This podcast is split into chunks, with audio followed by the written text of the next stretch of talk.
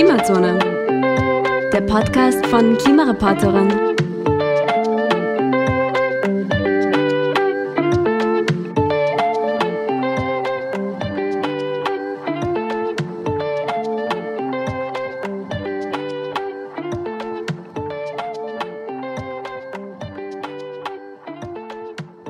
Hallo und herzlich willkommen bei einer neuen Folge von Klimazone, der Podcast von KlimareporterInnen. Ich bin die Betty und wir widmen sich heute einer ganz besonderen Ressource, dem Boden. Ich habe die Bodensprecherin Maria Schachinger vom WWF Österreich getroffen und mit ihr über die Relevanz von Boden für Mensch und Tiere, über die Folgen des Bodenverbrauchs und welche Lösungsmöglichkeiten es in Politik und Gesellschaft gibt, gesprochen. Hallo Maria, es freut mich sehr, dass du heute in unserem Podcast dabei bist. Hallo, freut mich auch. Danke für die Einladung. Magst du dich kurz mal für unsere HörerInnen vorstellen, wer du so bist und was du so machst? Ja, sehr gerne. Also, ich bin die Maria Schachinger. Ich bin seit fast zwei Jahren bei der Naturschutzorganisation WWF Österreich als Aktivistin und setze mich da im Rahmen der Initiative Natur statt Beton ganz stark für das Thema äh, Bodenverbrauch ein wir wollen bei der Politik erreichen, dass der massive Flächenfraß in Österreich endlich gestoppt wird. Danke, Maria. Kommen wir gleich zur ersten Frage. Wir wissen alle, okay, Wasser braucht man zum Trinken, Luft zum Atmen. Ähm, für was braucht man Boden eigentlich? Was hat der für einen Nutzen für uns Menschen? Ich fange gleich mal an mit äh, der Fachsprache. Na, ähm, also Boden ist einfach für uns total wichtig als Lebensgrundlage. Im Boden stecken eigentlich alle für uns Menschen überlebenswichtigen Funktionen. Das fängt natürlich gleich mal an mit dem Thema Ernährung. Das ist auch das, was, glaube ich, am allerhäufigsten genannt wird. Ähm, das ist einfach eine der wichtigsten Funktionen des Bodens. Es wächst unser Essen darin. Es ist natürlich auch ähm, das Wasser davon abhängig. Intakter Boden ist eigentlich wie, wie ein Schwamm, der Wasser aufsaugt. Ähm, dadurch, dass er locker ist mit Wurzelwerk und auch sehr viel Lebewesen drinnen. Ähm, und wenn Boden sehr stark beansprucht wird, wenn er verbaut wird oder sogar versiegelt mit Beton und Asphalt, dann verliert der Boden diese Schwammfunktion und dann steigt dadurch ganz massiv auch die Hochwassergefahr an. Und ja, durch diese Schwammfunktion hat der Boden aber auch einen gewisse, äh, ist er gewissermaßen ein Filter, auch für Schadstoffe. Ähm, und das ist auch ganz wichtig, einfach für unser sauberes Trinkwasser, aber auch für Luft. Eine weitere, eine weitere ganz besonders wichtige Leistung des Bodens ist die der sogenannten Kohlenstoffsenke. Sprich, Boden, intakter Boden speichert auch äh, CO2 und ist damit auch äh, natürlich für das Klima besonders relevant. Danke für die Zusammenfassung nochmal. Man sieht, das ist alles miteinander verbunden und das eine geht nicht ohne das andere.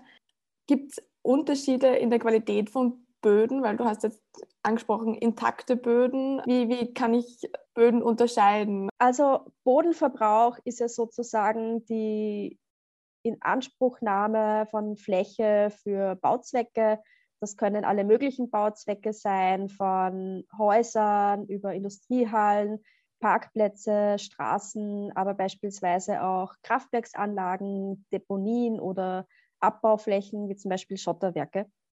Ähm, der Boden, der da verschwindet oder unter Anführungszeichen verbraucht wird, ähm, kann natürlich verschiedene Qualitäten haben. Ja, ähm, es gibt natürlich Felder, die mitunter schon sehr stark beanspruchten Boden haben. Es gibt aber sehr viele Felder, die wirklich einfach sehr produktive Böden haben.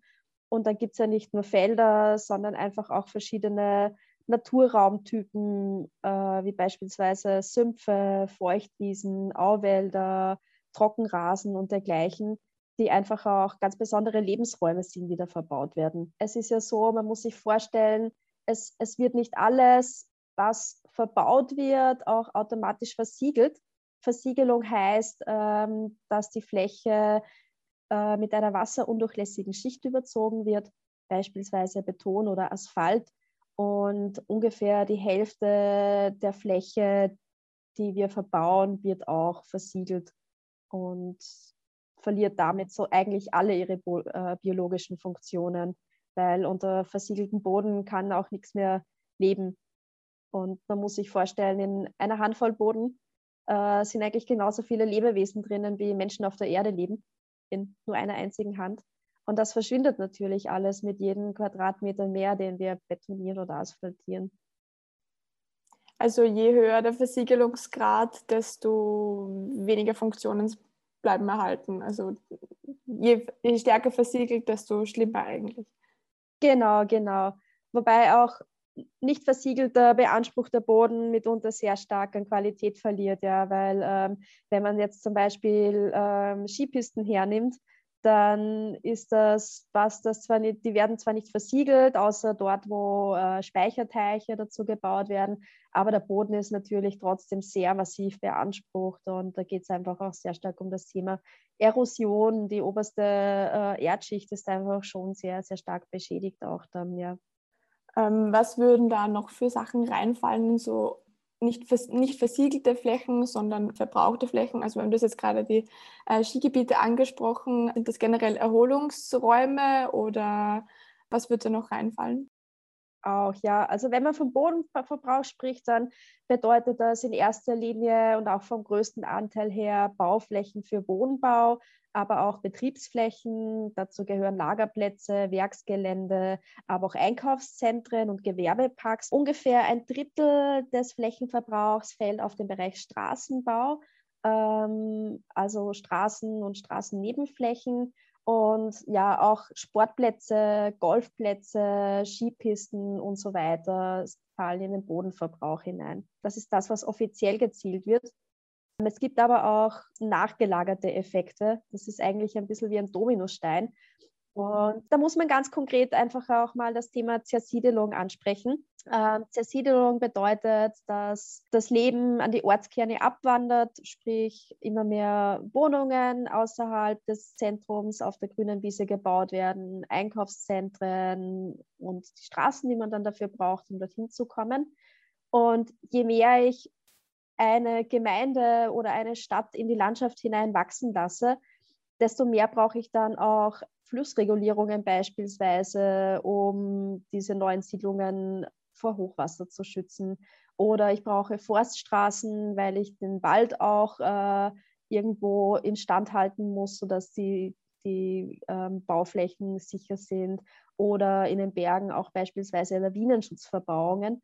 Das heißt, aus Naturschutzsicht fallen eigentlich für jede Bautätigkeit nochmal weitaus weitreichendere Eingriffe in die Natur an, als man eigentlich jetzt auch so aus den offiziellen Berichten und Statistiken ähm, hervorlesen kann. Ja, das mit der Zersiedelung, das kenne ich ganz gut von dem Ort, in dem ich groß geworden bin. Also ich komme aus Oberösterreich und äh, äh aus dem ländlichen Bereich. Reden wir später nochmal genau über die Zersiedelung und die ähm, anderen Folgen und, und wie, wie, wo der Bodenverbrauch auffällt in Österreich. Ähm, zuerst möchte ich noch ein bisschen darüber sprechen, ähm, was so die Folgen für mich persönlich und meine Umwelt sind von, durch den Bodenverbrauch. Also wo bekomme ich das als Mensch am ehesten zu spüren? Also für den Menschen ist es einerseits ja der Verlust unserer Lebensgrundlage, wie wir vorhin schon besprochen haben. Da geht es um das Thema Ernährung, Trinkwasser, saubere Luft. Da geht es aber auch ganz stark um das Thema Erholungsraum. Ähm, also das haben auch sehr viele Menschen gesagt in einer Umfrage des Market-Instituts im Auftrag des WWF. Da haben eigentlich äh, mehr als die Hälfte der Leute gesagt, dass die Erholungsräume in, in ihrem Umfeld schon viel zu stark verbaut sind. Ähm, ja, was auch immer stärker zum Problem wird, einfach wirklich für uns Menschen, ist das Thema Gesundheit und gesundheitliche Folgen da gibt es einerseits das Problem, dass man gerade in den Städten auch sehr stark bemerkt hat, in den letzten Sommern, wo es ja auch wirklich sehr heiß war, der sogenannte Hitzeinseleffekt. Da man, man, man kennt das, man geht durch die Straße und fühlt von unten, der Asphalt heizt sich auf, die, die Häuser heizen sich auf, die Autos fahren daneben vorbei und heizen alles nochmal zusätzlich auf. Und die Stadt fühlt sich dann äh, einfach an wie ein Backofen. Und ich glaube, das ist oft nicht nur auf größere Städte, ähm, die sowieso sehr dicht verbaut sind, sondern mittlerweile auch sicher in vielen ländlichen Gemeinden ein Problem. Ähm, und das hat schon ziemliche Folgen, ähm, nicht nur fürs Wohlbefinden, sondern kann am Ende des Tages für vor allem ältere Menschen oder auch Menschen mit Vorerkrankungen sogar zu einem tödlichen Risiko werden. Ähm, ein anderer Aspekt der Gesundheit ist das Thema Lärm, vor allem der Verkehrslärm, weil versiegelte Flächen und Straßen einfach den Lärm nochmal total verstärken und sowohl körperlich als auch psychisch da ganz negative Effekte verursachen können. Ja, Schlaflosigkeit beispielsweise, Stress bis hin zu Gehörschädigungen. Ja, das kennen wir, glaube ich, alle. Vor allem das mit den Hitzeinseln, was du angesprochen hast, das äh, kenne ich persönlich auch. Jetzt haben wir schon über uns Menschen gesprochen. Ähm, du bist von einer Umwelt- und Naturschutzorganisation. Ähm, darum ist natürlich für mich auch spannend, wie schaut es bei den Tieren aus? Durch die Verbauung, äh, hast du schon angesprochen, werden Lebensräume verändert und zerstört. Ähm, hat das Auswirkungen ähm, auf Tierarten zum Beispiel oder? Ja, also die Verbauung der Landschaft ist neben anderen Faktoren wie beispielsweise der zu intensiven Landwirtschaft ein sehr wesentlicher Treiber des Artensterbens. Ähm, um ein paar Zahlen zu nennen, aktuell ist fast ein Drittel der heimischen Tier- und Pflanzenarten auf der roten Liste der gefährdeten Arten. Ähm, ein aktueller Bericht der EU-Umweltagentur hat auch gezeigt, dass Österreich auch im internationalen Ranking eigentlich sehr schlecht dasteht. Ähm, 83 Prozent der bewerteten Tier- und Pflanzenarten sind in einem schlechten oder mangelhaften Zustand. Da sind wir auf dem vorletzten Platz in der EU. Und auch was Lebensräume betrifft, ähm, auch hier sind eigentlich 79 Prozent in einem äh, ungünstigen Erhaltungszustand. Das hat natürlich schon ganz massive Auswirkungen, dass hier einfach auch Lebensräume verbaut werden. Gerade wenn man sich jetzt zum Beispiel mal hernimmt, äh, Fließgewässer, die sind eigentlich äh, nur mehr einen ganz kleinen Teil unreguliert und können frei fließen. Nur mehr rund 14 Prozent der österreichischen Flüsse sind eigentlich frei von irgendwelchen Verbauungen. Und eine Folge davon ist eben, dass gerade in den Flüssen auch, ähm, dass die, die heimischen Arten sehr stark gefährdet sind und rund äh, 60 Prozent der Fischarten als gefährdet eingestuft sind. Wenn man sich andere Tierarten hernimmt, beispielsweise den Luchs, der ist eine Tierart, der ähm, auf einen sehr großen Bewegungsradius hat und äh, seine Wanderrouten werden aber einfach durchbrochen und blockiert von Straßen. Und dadurch können die verschiedenen äh, Populationen nicht mehr zueinander. Und das ist für den Erhalt der Art natürlich auch ganz schlecht. Man muss aber wirklich sagen, es, ist, es sind jetzt nicht nur, also nicht nur unter Anführungszeichen, es sind, es, es, es, es sind nicht nur sowieso seltene und auch scheue und raumbedürftige Arten wie der Luchs oder der Seeadler, ähm, sondern auch so ganz vertraute Tierarten, die eigentlich für unseren Lebensraum und unsere Kulturlandschaft total typisch sind, wie der der Hamster oder die Mehlschwalbe ähm, oder der Siebenschläfer, die hier durch Verbauung ihrer Lebensräume ganz konkret bedroht sind, weil sie eben ihre Rückzugszonen, ihre Brut- und Nistplätze, ihre Winterschlafplätze, ihre Nahrungsmittelgrundlage und alles eigentlich durch Betonasphalt und Bagger verlieren. Spannend, die ganzen Tierarten. Ich habe jetzt ähm, im ersten Moment gleich mal an Rehe und so gedacht und Jetzt haben wir schon über Hitzeinsel gesprochen und Artenvielfaltrückgang. Wir wissen alle, wir haben eine Klimakrise, eine Biodiversitätskrise. Ähm, die Temperaturen werden weiter steigen. Wie sieht der Zusammenhang zwischen Bodenverbrauch und Klimakrise aus? Oder wie beeinflussen sie sich schon gegenseitig und wie sieht das in der Zukunft aus? Die eine Seite ist die, dass die massive Verbauung einfach noch, zu noch mehr Treibhausgasausstoß führt und damit die Klimakrise weiter vorantreibt. Auf der anderen Seite ist es aber so, dass die massive Verbauung einfach auch die negativen Folgen des Klimawandels nochmal verstärken wird. Ähm, was die Verbauung betrifft, da wissen wir, weiß man einfach, ja, jedes Mal, wenn was gebaut wird, dann ist das einfach auch sehr ressourcen äh, intensiv. Äh, da steh, entsteht einfach auch ähm, durch, durch die Maschinen, durch die Baumaterialien etc. Ähm, ein gewisser CO2-Ausstoß. Der größte Teil ist aber, und das ist auch die Problematik an der Zersiedelung, dass die Wege immer lang, länger werden und die Menschen immer mehr angewiesen sind aufs Auto, wenn sie eben nicht im Zentrum wohnen, wo man vielleicht mal zu Fuß zum Supermarkt gehen kann ähm, oder mit dem Fahrrad zum Zug fahren, sondern wo man wirklich ja aufs Auto angewiesen ist. Gell? Genau, wo man wirklich aufs Auto angewiesen ist ähm, oder zumindest vermeintlich angewiesen ist. Ähm, und das führt halt dazu, dass einfach ähm, im Verkehrssektor der CO2-Ausstoß ähm, nach wie vor wahnsinnig hoch ist. Äh, 2019 waren es äh, 24 Millionen Tonnen. Und das, ähm, so werden wir einfach auch die Klimaziele nicht erreichen, die wir erreichen müssen, um äh, das 1,5 Grad Ziel noch äh, irgendwie beibehalten zu wollen. Das heißt, ähm, ja, die, die Raumplanung und äh, wie wir leben, ähm, hat schon einen ganz wesentlichen Anteil auch daran, ob wir die Klimaziele erreichen können. Und auf der anderen Seite eben, wie schon wie schon erwähnt, äh, besonders stark verbaute Gegenden heizen sich einfach immer stärker auf. Und wenn wir sehen, dass jetzt schon ähm, Ende April, Anfang Mai teilweise Temperaturen über 30 Grad erreicht werden, dann ist das natürlich für die Zukunft ein sehr, sehr starkes Problem, das auf uns dazukommt. Äh, ebenso eben auch der Bereich Naturkatastrophen, weil wir wissen, dass beispielsweise Starkregenereignisse nochmal zunehmen werden und wenn die Böden besonders stark versiegelt sind und kein Wasser speichern können, dann wird es einfach äh, Hochwasserereignisse nochmal viel drastischer ausfallen lassen.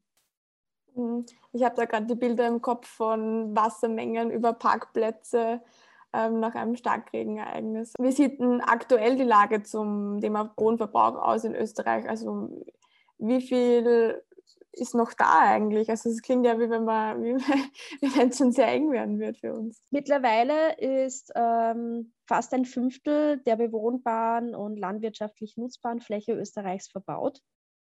Man muss dazu sagen, äh, Österreich ist ja vor allem durch die Berge so, dass es eigentlich äh, gar nicht so viel Platz gibt, den wir überhaupt mal ähm, auch für uns nutzen können zum Wohnen und äh, für Felder äh, etc. Also eigentlich nur 37 Prozent sind als sogenannter Dauersiedlungsraum ausgewiesen.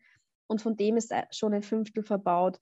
Und mit der aktuellen Rate von äh, 13 Hektar pro Tag, die hier weiter verbaut werden, haben wir in rund 200 Jahren eigentlich keine Wiesen und Felder mehr ähm, auf denen wir noch etwas anbauen könnten. Das hätten wir eigentlich vorher noch ähm, einfügen können, als Folge auch die Ernährung und die Ernährungssicherheit. Ich glaube, wie wir es schon gesagt haben, je weniger Boden, desto weniger Platz, unsere Nahrung anzupflanzen, vor allem weil auch die landwirtschaftlichen Flächen begrenzt sind. Genau, und bei, bei, beim Thema wenn es um die landwirtschaftlichen Flächen geht, muss man ja auch nochmal auf den Klimawandel zurückkommen. Man sieht, das hängt immer alles sehr stark zusammen, weil auch einfach durch die klimatischen Veränderungen ein gewisser Anteil der landwirtschaftlichen Flächen ähm, nicht ganz wegfallen, aber deutlich weniger produktiv sein wird. Ähm, das heißt, wir müssten eigentlich auch allein schon deswegen die Bemühungen, den Bodenverbrauch zu stoppen, nochmal viel mehr anstrengen. Für mich stellt sich jetzt die Frage, welche Sektoren sind denn führend im Verbrauch von Böden oder für welche ähm, Zwecke werden die Böden verwendet? Der mit Abstand stärkste Sektor ist der Bereich Bau- und Betriebsflächen, also alles, was für Gebäude, ähm, aber auch Unternehmen anfällt. Ähm, vor allem die Betriebsflächen, das sind eben Parkplätze, Werkhallen, Lagerhallen, aber auch Einkaufszentren und Gewerbeparks ähm, die sind eigentlich in den letzten Jahren am allerstärksten angewachsen.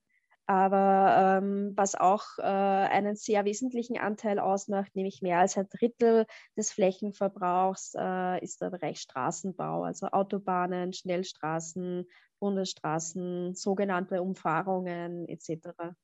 Ich habe mal wo gelesen, dass wir Österreicher da richtige Europameister sind. Also 15 Meter Straße pro Kopf in Österreich also, und irgendwie so 1,6 Quadratmeter Supermarktfläche pro Person. Ja, wir sind ähm, diesen beiden Bereichen europaweit im Spitzenfeld. Also ähm, wir haben rund 1,6 Quadratmeter Einkaufsfläche pro Kopf und auch die Anzahl der Shoppingcenter und Gewerbeparks hat sich in den letzten 20 Jahren mehr als verdoppelt, äh, von 113 auf 264. Und ähm, was das Straßennetz betrifft, das umfasst in Österreich fast 100, äh, rund 127.000 Kilometer Gesamtlänge und könnte damit dreimal die Erde am Äquator umrunden. Ja? Also man muss sich das auch mal als Relation vorstellen, wie groß Österreich ist und wie groß die Erde und äh, wie unser Straßennetz. ähm, also das, das ist schon sehr beachtlich und nichtsdestotrotz sind nach wie vor äh, sehr viele total naturzerstörerische Straßenprojekte in Diskussion und in Planung, ja, um äh, das eines der aktuell umstrittensten zu nennen, beispielsweise den Lobautunnel in Wien ähm, oder auch die S8 Machfeld-Schnellstraße in Niederösterreich. Und solche Projekte gibt es überall, weil äh, in der Politik nach wie vor der Glaube vorherrscht, dass mehr Straßen eine Entlastung bringen für die bereits verstopften Straßen. Aber aus der Verkehrsforschung weiß man eigentlich schon längst, dass mehr Straßen in erster Linie mehr Verkehr verursachen und wir eigentlich den Fokus viel mehr auf den Ausbau äh, von öffentlichen Verkehrsmitteln mit wirklich guter Erreichbarkeit, guter Taktung und ähm, ja, einen hohen qualitativen Anspruch stecken sollten. Also ich, ich mich jetzt frage, wir bauen immer neue Gebäude, ähm, aber wenn ich durch die Straßen gehe oder durch Österreich fahre, sehe ich immer wieder leerstehende Gebäude. Was ist mit denen? Warum werden die nicht genützt oder werden sie eh genützt? Nur es fällt mir persönlich nicht auf. Ja, also das Thema Leerstand ist eines, das wir sicher sehr schnell angehen sollten. Ähm, es gibt eine Schätzung von Umweltbundesamt, dass es in Österreich äh, rund 40.000 Hektar an leerstehenden Gebäuden und Industriebrachen gibt. Das ist in etwa die Fläche von Wien zum Größenvergleich. Ähm, aktuell ist es aber wirklich schwer, einerseits einen Überblick zu bekommen, wo gibt es solche Flächen und andererseits ähm, Wege zu finden, dass diese Flächen auch genutzt werden. Ziel sollte auf jeden Fall sein, eigentlich nichts mehr auf der grünen Wiese zu bauen, sondern Flächen zu recyceln und bestehende Gebäude besser zu nutzen. Dazu braucht es einerseits einen österreichweiten Leerstandskatalog, der auch transparent äh, zugänglich ist und wo man eben sehen kann, wo es leerstehende und freie Flächen gibt. Und dann auch geeignete Förderschienen, damit ähm, es beispielsweise für Unternehmen auch attraktiver wird, bereits bestehende Flächen zu nutzen, anstatt mitten auf der grünen Wiese etwas Neues zu bauen. Äh, und natürlich braucht es da auch äh, einfach Gebäudesanierungsoffensiven, ähm, auch natürlich für den Wohnungsbereich, weil es gibt ja auch sehr viele leerstehende Häuser. Irgendwo habe ich auch mal gelesen, ich weiß nicht, ob das stimmt, vielleicht kannst du mir das beantworten. Ähm, man könnte alle Menschen in den bestehenden Einfamilienhäusern unterbringen. Mhm, ja, das Architekturzentrum Wien. Das Architekturzentrum Wien hat aktuell die Ausstellung Boden für alle und die haben das ausgerechnet, dass ähm, man alle Österreicherinnen und Österreicher, also alle Menschen, die in Österreich leben, auf die bestehenden Häuser so aufteilen könnte, dass in jedem Haus 4,16 Personen leben.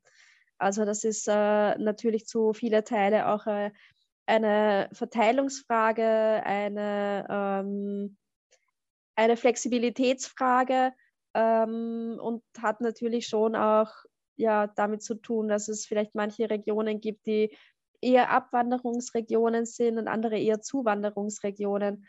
Aber ich denke, und das ist auch etwas, das man sicher kennt, also ich bin ja auch aus Oberösterreich beispielsweise und wenn man dadurch durch Kleinstädte oder durch Gemeinden geht, dann hat man schon auch den Eindruck, dass es da eigentlich sehr viele Häuser gibt, ähm, die nicht wirklich bewohnt sind oder die nicht wirklich genutzt werden ähm, vielleicht auch, weiß nicht, wenn man sich, man, wenn man sich denkt, ähm, ich weiß ja nicht, ob da nochmal die Enkel kommen oder dergleichen. Und hier wäre es einfach wichtig zu schauen, dass,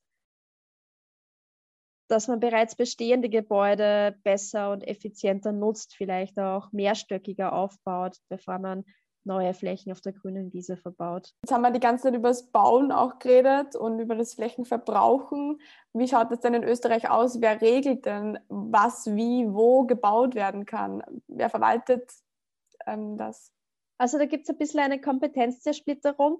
Die wichtigsten Ebenen sind die Gemeindeebene und die Landesebene. Ähm, die Gemeinden haben den Flächenwidmungsplan und können grundsätzlich auch umwidmen, allerdings nur innerhalb dessen, was das Land äh, erlaubt.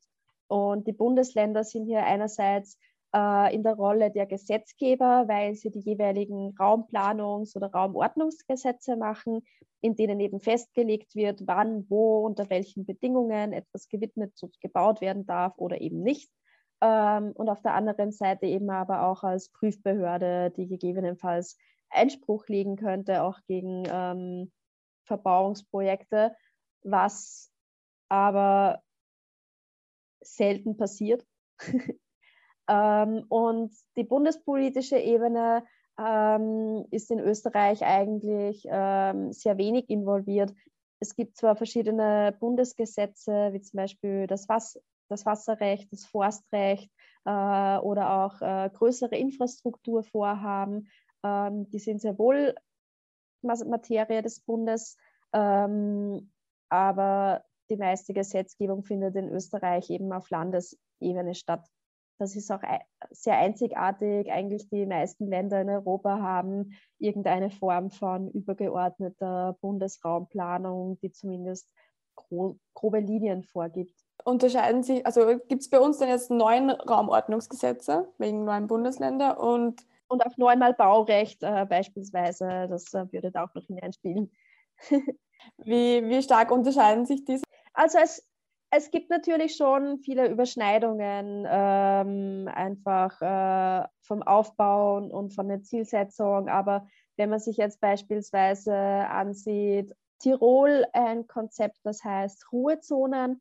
Ähm, das ist sozusagen eine Zonierung vom Bundesland, äh, wo man sagt, okay, hier gibt es Zonen, wo einfach nichts gebaut werden darf. Das sind vor allem die Gletscher.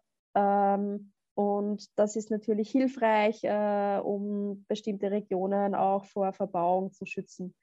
Ähm, da gibt es einfach schon verschiedene Konzepte und Regelungen und auch verschiedene Grenzwerte, ab, ab wann beispielsweise ähm, ein Parkplatz nicht mehr gebaut werden darf und diverse sehr kleinteilige ähm, ja, Regelungen.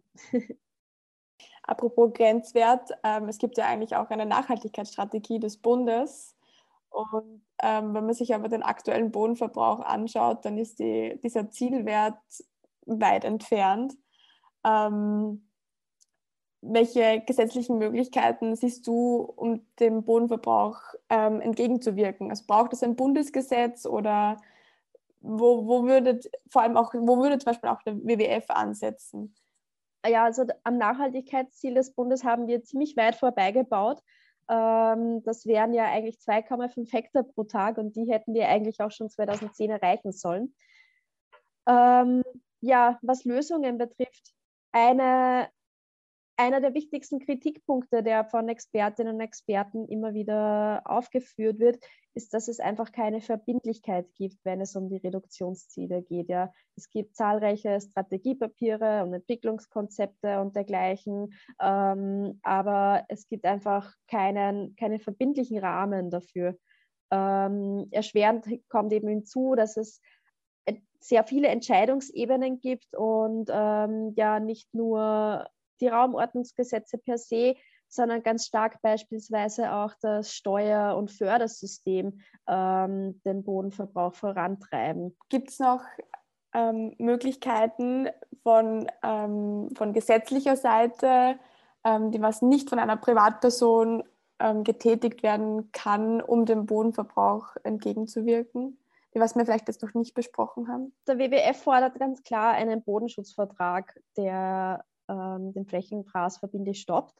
Parallel dazu braucht es eben eine Ökologisierung des Steuersystems, der Raumordnungsgesetze, aber auch eine breit angelegte Naturschutzoffensive, beispielsweise mit dem Ausbau der Naturschutzgebiete. eine Ökologisierung des Raumordnungsgesetzes, wie soll das ausschauen? Also Ökologisierung würde einfach heißen, dass man die Raumordnungsgesetze auch so schreibt, dass nicht mehr einfach mitten auf der grünen Wiese gewidmet werden kann, sondern beispielsweise nur mehr dort, wo schon etwas verbaut ist. Jetzt haben wir von, vom Bund geredet, also von, vom Staat Österreich, was der so machen kann. Wie sieht es denn bei Privatpersonen aus? Also wir sind ja alle irgendwie angewiesen drauf, dass wir die Straße nützen und, und, und wohnen. Ähm, was kann ich als Privatperson tun? Also grundsätzlich muss ich sagen, dass ich denke, dass gerade wenn es um den Bodenverbrauch geht, der Ball ganz eindeutig bei der Politik liegt, ähm, weil das einfach ein Bereich ist, wo ich als Individuum eigentlich nur sehr eingeschränkte Optionen habe und deswegen nur sehr eingeschränkt entscheiden kann. Da geht es einfach auch um ganz fundamentale Lebensentscheidungen, vor allem auch die Lebensentscheidung, ähm, wo kann ich mir eigentlich noch guten Wohnraum leisten und das ist einfach so, gerade auch für viele junge Familien, dass da die Wahlmöglichkeiten gar nicht so groß sind. Ähm, und dementsprechend liegt hier wirklich einfach ähm, der Auftrag bei der Politik, für Rahmenbedingungen zu sorgen, dass die Menschen sowohl hochqualitativ und im grünen und in belebten Ortszentren wohnen können, aber gleichzeitig auch der Bodenverbrauch dabei eingedämmt wird. Und eine Sache, die ich als Individuum aber schon machen kann, um das zu unterstützen, dass das passiert, ist einfach ähm, zivilgesellschaftliches Engagement. Also beispielsweise wir äh, haben eine Petition gestartet unter naturstadtbeton.at. Die haben mittlerweile auch schon fast 24.000 Menschen unterschrieben. Und ähm, das ist natürlich auch ein wichtiges Zeichen an die Politik, hier so eine Petition zu unterschreiben ähm, oder alle anderen Möglichkeiten der Zivilgesellschaft und der Demokratie nutzen, um hier einfach auch ja, Protest einzulegen. Es gibt auch aus einer Nachbargemeinde von mir daheim ein, ein schönes Positivbeispiel. Da ist bei einer Volksbefragung entschieden worden, dass der vierte Discounter in der Gemeinde nicht gebaut wird und das Land Oberösterreich hat es dann unterstützt und der, ich glaube, es war ein Lidl oder so, ist dann nicht mehr gebaut worden. Also man sieht schon, dass man auch als Einzelperson was bewirken kann. Ein gutes Beispiel. Ich glaube, es ist generell ganz wichtig, dass äh, die Leute sich einfach auch vor Ort in ihrer Gemeinde engagieren äh, und, und die Mitsprachemöglichkeiten nutzen in der aktiven Gestaltung. Ich glaube, das ist auch ganz, ganz wichtig, dass es solche ähm, positiven Vorzeigebeispiele gibt äh, gibt, um einfach auch das Zeichen zu setzen, hey, das kann ja funktionieren und wir können eigentlich so viel gewinnen an Lebensqualität. Das Einzige, was wir tun müssen, ist, es umzusetzen. Starke Worte. Ähm, ich glaube, wir sind am Ende. Ähm, also für mich sind jetzt alle Fragen geklärt, warum es, es wert ist, gegen den Bodenverbrauch zu kämpfen ähm, und sich dagegen ähm, einzusetzen. danke, danke ebenfalls. Das war das Gespräch mit Maria Schachinger vom WWF Österreich über Bodenverbrauch. Ich hoffe, es hat euch gefallen und ihr konntet etwas mitnehmen. Unseren Podcast könnt ihr überall hören, wo es Podcasts gibt. Gerne folgt uns auch auf Social Media und schaut auf unserem Blog klimareporter.in vorbei. Bis zum nächsten Mal in der Klimazone.